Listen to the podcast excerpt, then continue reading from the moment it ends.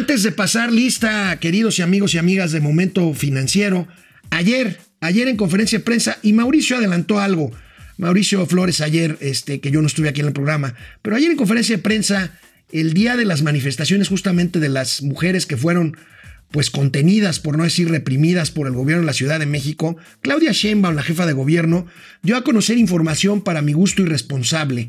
Se pusieron a googlear, se pusieron a googlear y resulta que encontraron que una mujer, una mujer que apoya a las activistas feministas que tienen tomada la Comisión Nacional de Derechos Humanos, ahí en la calle de Cuba número 60 en el centro histórico, eran apoyadas por una mujer bien vestida, Claudia Sheinbaum dijo una mujer de recursos, aquí también ¿Y qué? ¿Una mujer sin recursos no tiene derecho a tener militancia? Bueno, resultó ser que esta mujer, que esta mujer trabaja en Gin Group.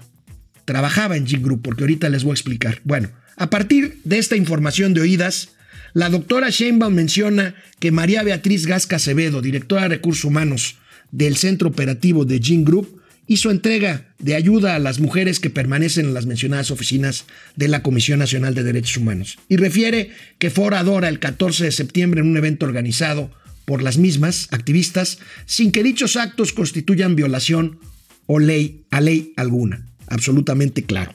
Como se desprende de las declaraciones de la propia jefa de gobierno, no existe prueba alguna que vincule a Gin Group con los grupos que mantienen tomadas las instalaciones de la CNDH en el centro histórico y tampoco existe delito en el actuar de la ciudadana, de la señora Gasca Acevedo, por lo que se desconoce la motivación de que la jefa de gobierno de la Ciudad de México dé a conocer dicha información y otra que vincula a esta empresa, a la empresa a la cual nosotros también estamos transmitiendo aquí Momento Financiero, con presuntos actos delictivos.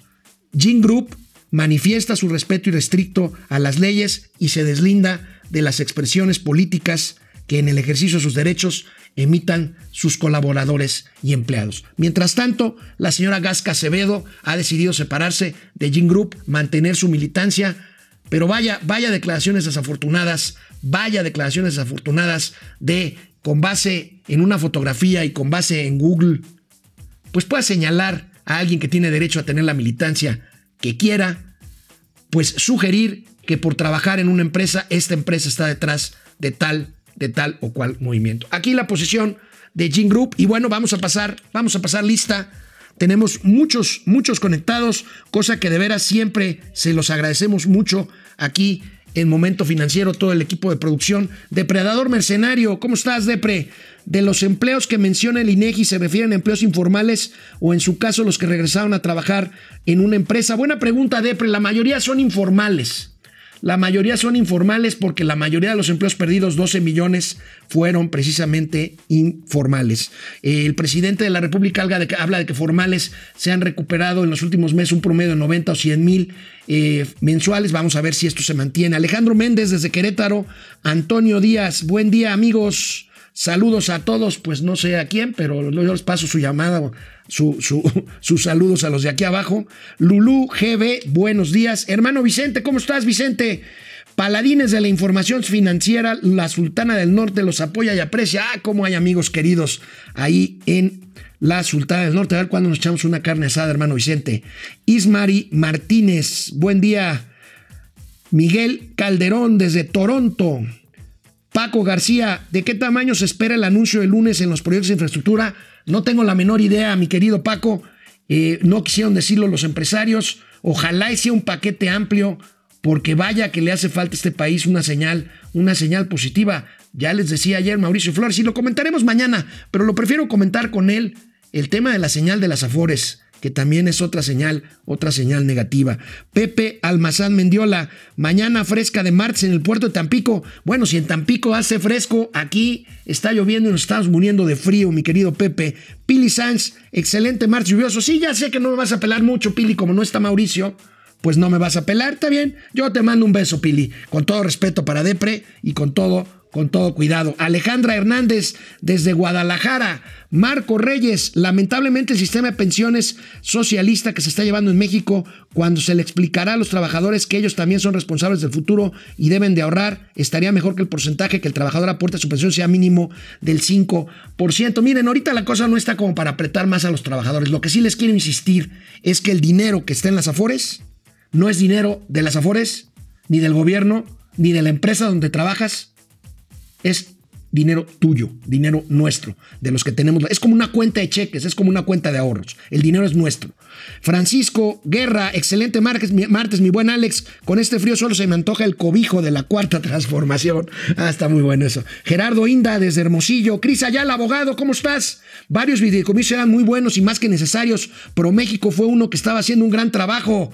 Ese comentario es nepotista, mi querido Cris, pero tienes toda la razón. YouTube. Oscar Grande, Juan Ramón No, Ari Loe, Leoín. Bienvenidas las malas noticias analizadas en forma genial por el buen Alejandro. Muchas gracias. Enrique Herdes, Ráfaga Martínez. Hola Rafa, ahora se van a turdar un día tú y un día Mau. Es una relación complicada, no le metas más cizaña, por favor, este Ráfaga. Es una relación complicada. Vamos a tratar de llevar la fiesta en paz. Alma Lilian, ojalá puedan comentar lo de la desaparición de los fideicomisos. Ya lo hicimos, eh, que afecta en todas las cosas la ciencia. Ya lo hicimos, eh, ciertamente tienes toda la razón, Alma Lilian. Javier Piñón, pero si me está, se me está haciendo eterno este año. Bueno, a mí se me ha hecho rápido, no sé, igual estoy yo loco, soy masoquista, no lo sé. Eh, Leti Velázquez, buen y lluvioso día. Leti Velázquez, Dana Delgado, Guadalupe, Flores, Mike White, ahora se turnan para descansar. Sí, ya estamos viejitos. Pirula Flores, los funcionarios ya también viven en otro mundo. No ven en serio de dónde viene la división y la falta de confianza. Bueno, pues ahora sí, es que hay muchísimos, tratamos de leer todos, pero bueno, esta noche, esta noche en la ciudad de Cleveland, Ohio, allí en el norte, en el norte de Estados Unidos, a orillas del lago Michigan, tendrá lugar, tendrá lugar el primero de tres debates entre el presidente Donald Trump, que busca su reelección, y el candidato demócrata Joe Biden. Es un debate esperado, es un debate al cual Trump vamos a ver cómo llega con el escándalo de que no pagó impuestos. Y pues vamos a ver aquí rápidamente algunos datos del debate. Es hoy, hoy a las 8 tiempo de México, en Cleveland, Ohio, durará hora y media. Ahí están algunos de los temas, la presentación de Trump y Biden, el tema de la Corte Suprema, si se va a elegir un nuevo juez, el COVID-19 y seguramente saldrá lo de los impuestos. Los mercados están expectantes los mercados van a reaccionar, seguramente los asiáticos que abrirán en cuanto todavía esté el debate y posteriormente los europeos y mañana ya les contaremos cómo amanecieron los mercados aquí en América. Bueno, pues estamos, estamos terminando esta muy grata emisión como siempre de Momento Financiero. Nos, vemos mañana. Ya estaré aquí con Mauricio Flores Arellano y aquí cotorrearemos un ratito. Nos vemos mañana. Vamos, bien. Momento financiero.